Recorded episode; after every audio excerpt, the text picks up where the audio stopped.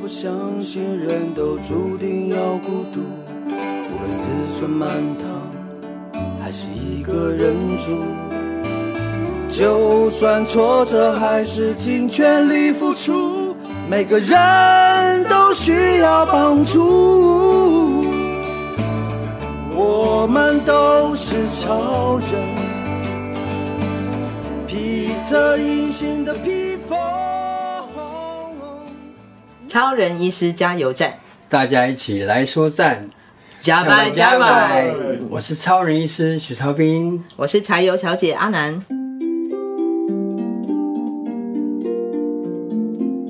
上次聊到徐医师，你回乡二十年了嘛？对。哎，其实你刚刚讲到小时候十岁就离开家，离开家，对。所以你回到从医学院，然后奇美奇美医院急诊科离开了之后，嗯、回家那时候几岁啊？是那时候三十五岁。哦，所以你所以是二我在外面流浪了二十五年，靠靠着自己长大二十五年，从台东、高雄、新竹、台北。台南，最后又回到家乡里面来，就绕了半个台湾，绕了半个台湾西部，对，北部跟西部绕了半个台湾，然后回家的时候已经三十五岁了。那时候其实是，呃呃，最年轻、最气气势最盛，然后又是经验丰富最强的那个时刻。你自己觉得是最帅的时候吗？嗯，我一直都很帅。好啦，那。三十五岁回到家乡的时候，你看到了什么？其实我我刚回来非常惊讶，我天哪！现在西部医疗那么发达，什么多的设备一切都那么先进，医疗服务越来越精细的同时，我的家乡的医疗环境居然没有任何的改变，等于二十几年来没有改变。其实，在国小还是国中，我就听说，呃。台东省医院要在大武盖一个分院，那时候就听说了。国中，国中的时候就听说了。哎，然后就回来，什么都还没有，都还是卫生所。哎，所以那个医院并没有成立过，从来都没有。哎，指纹楼梯响，那个人影都没有看过。指纹楼梯响。对。所以二十五年回来，回到家乡，什么都没有改变，包括助产士还是那一位吗？没有助产士已经走了走了啦，后来助产士也在台湾慢慢就消失了。对对，嗯，已经没有听说助产士嘛。对，后来就是妇产科医师直接接生了。所以除了就是在只剩下卫生所的一个一个医疗的环境。对对，对，一开始我最最先要适应的是我薪水突然少那么多，我要？五分之一。那时候前，比如讲我前半年哦，每一期乐透都跑去签。每一期什么乐透都跑去签，因为薪水差太多，我想说能不能中个三奖四奖弥补一点，结果半年来只中了两次四百块。所以你好像从小到大有神助的那个能力，但是 诶也、欸、没有偏财运。对呀、啊，就这个钱还拿去请拿饮买饮料给我请护士来喝，两次四百块，对，然后也是一种特殊才艺啊。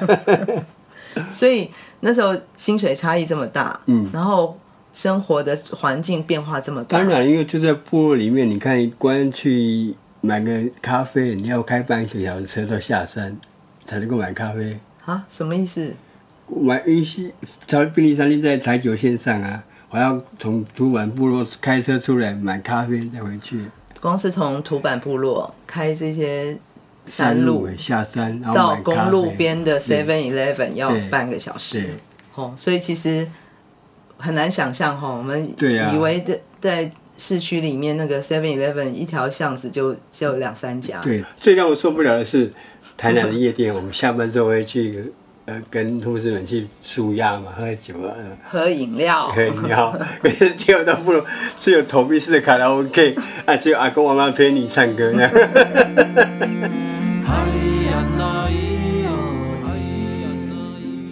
其实我刚回来的时候，我爸爸说：“你还是不是好好的回来干嘛？”我们其实我们的乡亲很惊讶，没想到我真的会回乡。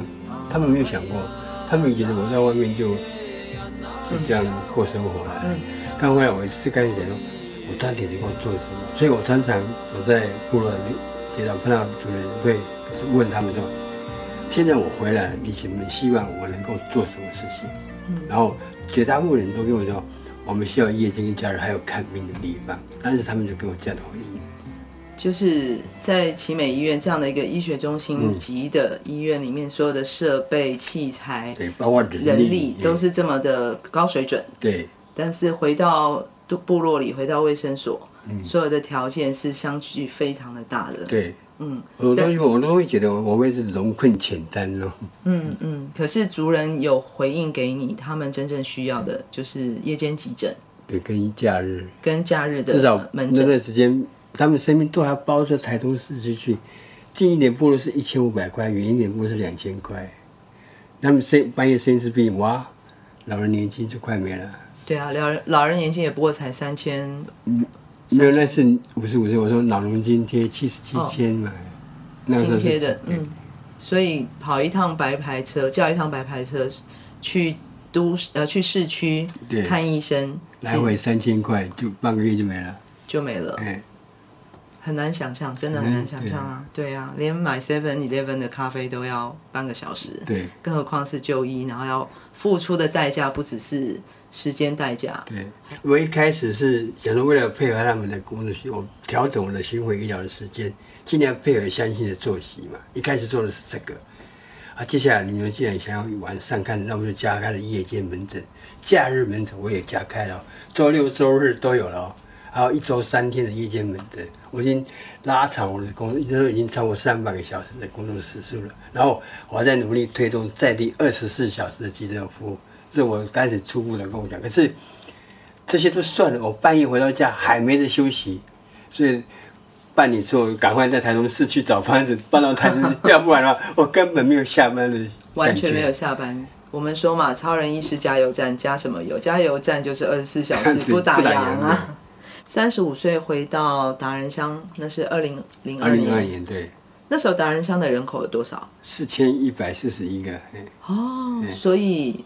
你的第一本书会讲守护四一四一个心跳就是这么来的哦，就是那时候的人口数。对，那现在二零二二年二十年了哈。对。那达人乡人口数现在多少？现在剩下三千五百个左右哎。哇，越来越少，少了很多，对。为什么？因为很多的老人提早就凋零了嘛，然后很多的小孩子朋友都是被被父母亲带到西部城市就读了，嗯、最主要还是读书教育的问题。就是人口外流。对。教育的关系，还有就业，对对，就是家乡的这个就业机会没有那么多，几乎是没有哎。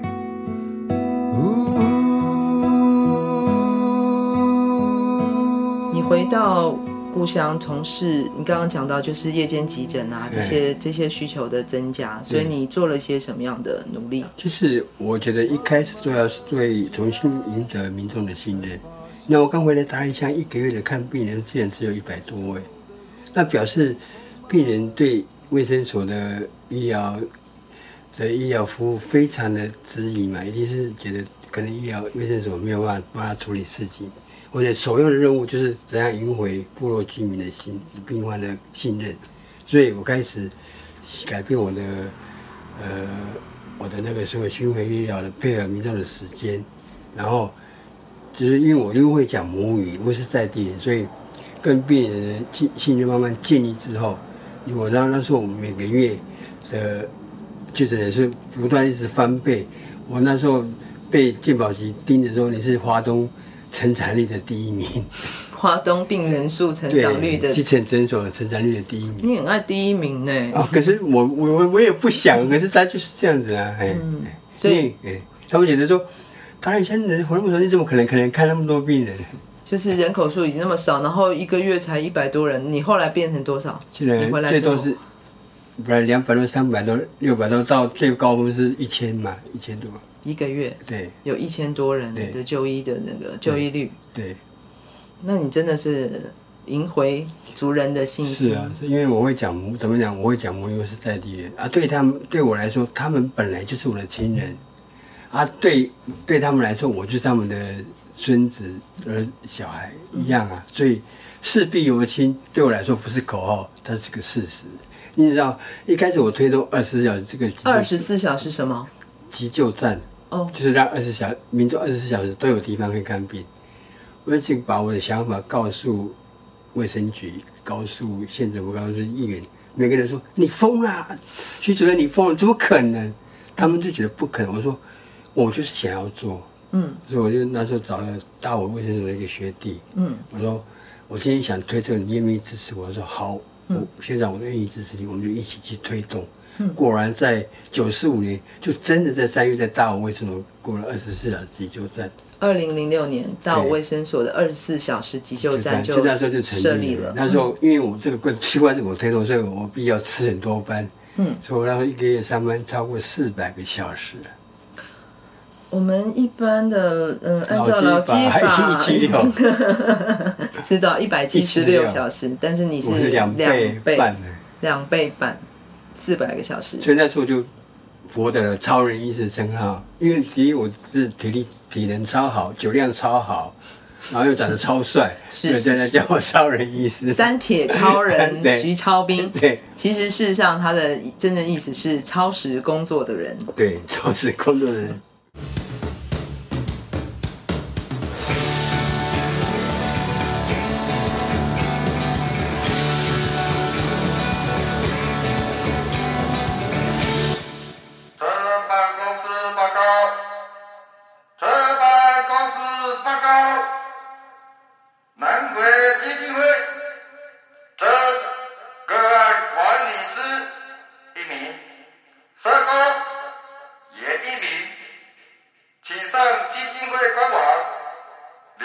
商务的细节然后对我们的工作有兴趣的朋友请上官网投递你我们等你哦。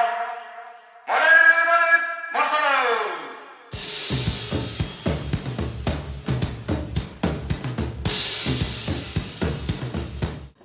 在这四百每个月工作四百小时而且我们刚刚讲哦光是从土坂部落到公路三十分钟的车程，你要绕所有的部落做这个巡回医疗，一个礼拜的车程就一千，差不多就是绕台湾一圈来，所以我一个一年绕台湾五十二圈，又是以超人的速度跟超人的方式 环环环游台湾了，对。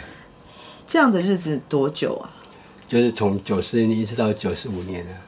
九十二年。九十一年到九十五年。二零零二年一直到二零零六年。对。二零零六年。对。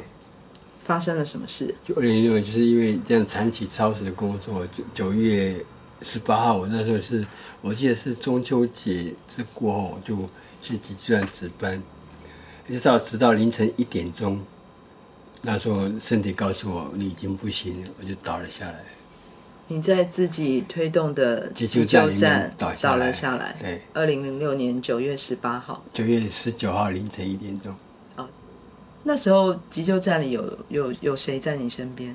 就是护士小姐的值班在隔边。当时已经看完，有个最后一个病人是，我记得是发烧的小朋友。我帮他处理完，我就回到值班室，因为很奇怪，我这个人非常扫把。只要我上班，病人就特别多，所以每次护士，我听那时候他们讲，护士看到我啊，今天是跟徐医师值班，大家又是又爱又恨，爱的是过上班他们会很安心，因为我是急诊科主任，会处理病患比较比较完整。嗯。可是担忧恨的是我病人特别多，他们会很忙，就那天真的是一直忙忙忙忙到凌晨一点钟，我想说啊，这个赶快看完，我可以回家睡，回值班室睡觉。看电视，怎么想到要看一看就睡着了？结果突然间，什么左手突然变得非常好麻，那种麻木，我从来没有经验过。我在想说，我是不是因为侧躺学一学，我起来甩手？啊，奇怪，我的手怎么抬不太抬不起来？我那时候开始想啊，我是不是真的有问题了？然后我因为我桌上放一个水杯，我想要拿水，我站起来，我居然抓不到那个杯子，因为失去定位了嘛。我这样一直绕着桌子转，然后倒下来，我就赶快叫隔隔壁的护士赶快起来帮我量血压。我我的平常血压都非常正常，都是一百一七十，顶多到二一百二，那次来是两百二，我就对，好像是搞收缩压两百二。我说完了，我一定是脑出血，赶快送我到医院去。刚好反正直我们救护车在外面嘛，直接就送到医院去。结果到医院急诊室，我看到值班医师进来说。我是脑出血，赶快帮我做电脑断层。那医师还在很怎么可能？我说我就没错，做就对了，一做果然就是脑出血。急诊科医师自己自己诊断断自己，然后其实一开始出血量还没有很大，我就住了加护病房。结果那天在加护病房，我一直头一直很痛很痛，结果当天晚上又再一次大量出血，我就昏迷了。然后再次醒过来的时候，我已经开完刀了。那是在病病房看着病房的窗，我真的是那么恍如隔世。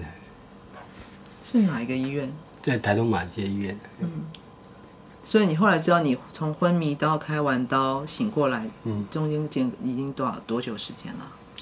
因为当天晚上昏迷的嘛，我醒过来应该也是过了二十四小时之后。嗯，恍如隔世，你完全不记得发生了什么事？对，从我只记得清醒的时候少，睡觉的时候多，因为脑脑部需要休息，他会一直让你睡觉。然后我真的醒过来是有客人来访的时候把我叫起来。但是我的的前妻还有我的家人或者同事来看我的，我的印象中是有这个。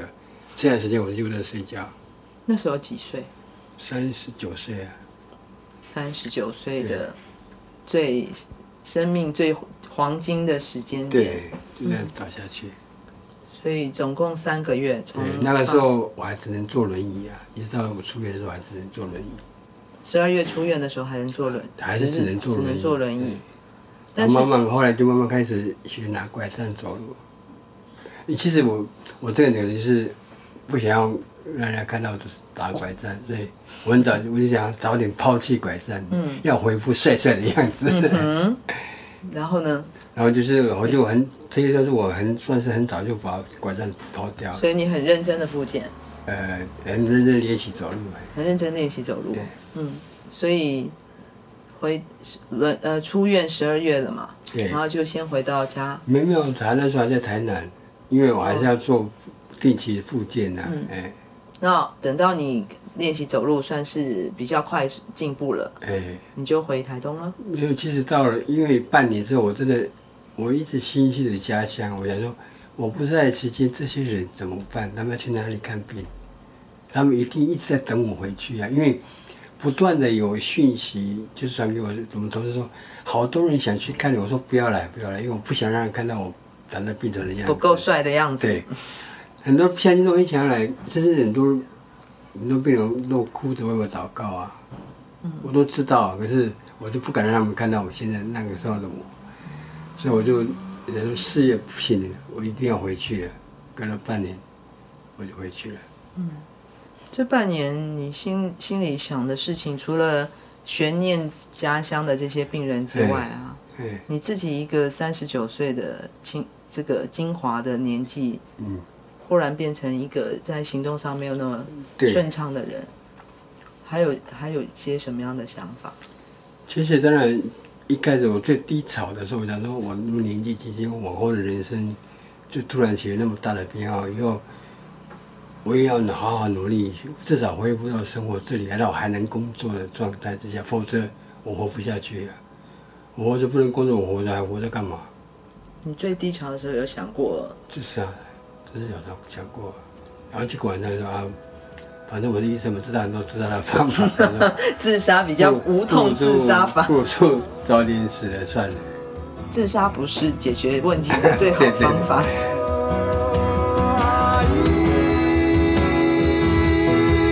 对对对确毕竟你是人嘛，对对啊，不是真的超人。对，因为最主要还是说，因为我那个前个生命前后的落差太大，以前是多么的辉煌，多么的万众瞩目的一个人，到一个最后变得非常无助的病人，那个落差实在是太大了。嗯，一般人我觉得应该是很难承受。不过幸好我的人的好处是，不会一直往负面的情绪想，我有转转念，说我不要一直往这个。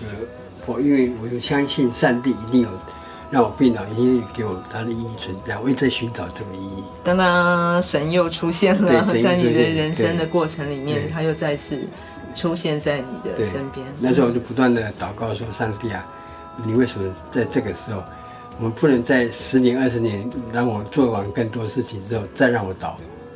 要不然就干脆就倒一倒，就让我走了算了。为什么还留下我干嘛？”所以你是基督徒吗？呃，我应该不是那种一般世俗大家看到的基督徒是常常去上上教会，我我不是很少上教会。但是你相信神的存在？对对，我有信仰，我没有宗，应该说我有信仰，我没有宗教，只是我我是借着基督教去接触上帝。因为他在你的生命里一直一直存在的，时不时的出现。对，嗯，从病人从医生变成病人，对，这样的一个过程，到你在是怎么样的一个时间点，你决定你回到医生的这个位置，就是你回到家乡了吗？哎，对，对，那时候就开始上班了吗？对呀、啊，一回去我就是要，我就急着要回去上班，因为我知道很多病人一定一直等我。但是你会不会有点担心？因为你已经不是原来的。没错，我刚回去第一次回去上班，我心里我一直很忐忑，说我的护士、我的病人会怎么看我？他们一定会想说啊，一个智力残障的医生要怎么去治疗病人？但是我开始给我自己心理建设，你不要先去管人家怎么看你，你要好好做好你自己本分，你就做给人家看，你还可以，你还有这个能力就好了。但事实上，我非常惊讶的是，我回到家故乡之后，居然没有人，任何一个人对我失去任何的信任了。没有任何一个人说啊，因为你这样子的，我不不敢找你看。他们都是坚持要找我看诊，甚至在指明我动手术。我认为，我每次在开刀，我就想说：天哪，你们这样，我现在一只手，哎，居然敢敢找我开刀。剩下一只就是你的右半边嘛，对，右半边是能够正常运作的。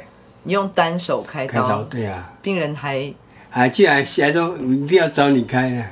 我本来我那时候真的是我很惊讶嘞，嗯，所以我分到看回来之后，我有一个批外那个一个老太太已经过世，嗯，他看到我就一直他看到我就开始流眼泪说，嗯、哦，主任你在住院就我每天为你祷告这样子，然后分到外省北北一一看到也是眼眶发红，那天在看看着我看。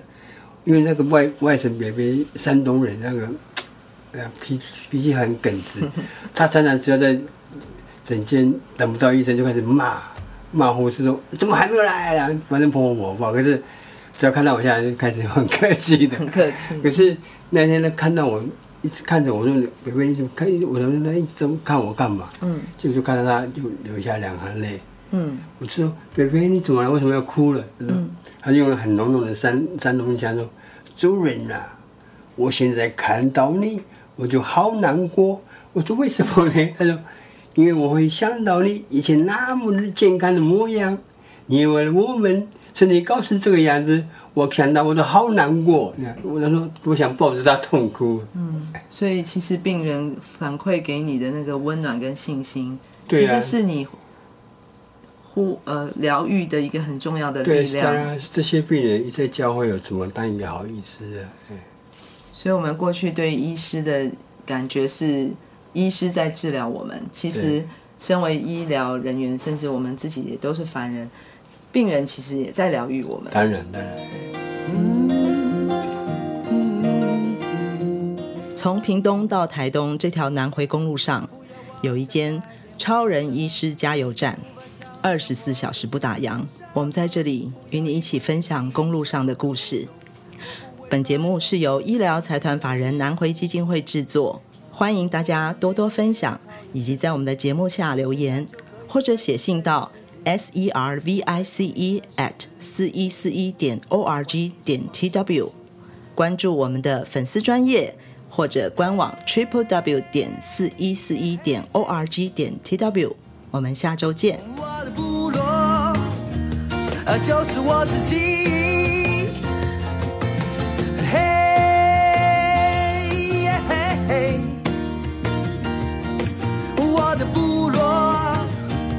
就是我自己。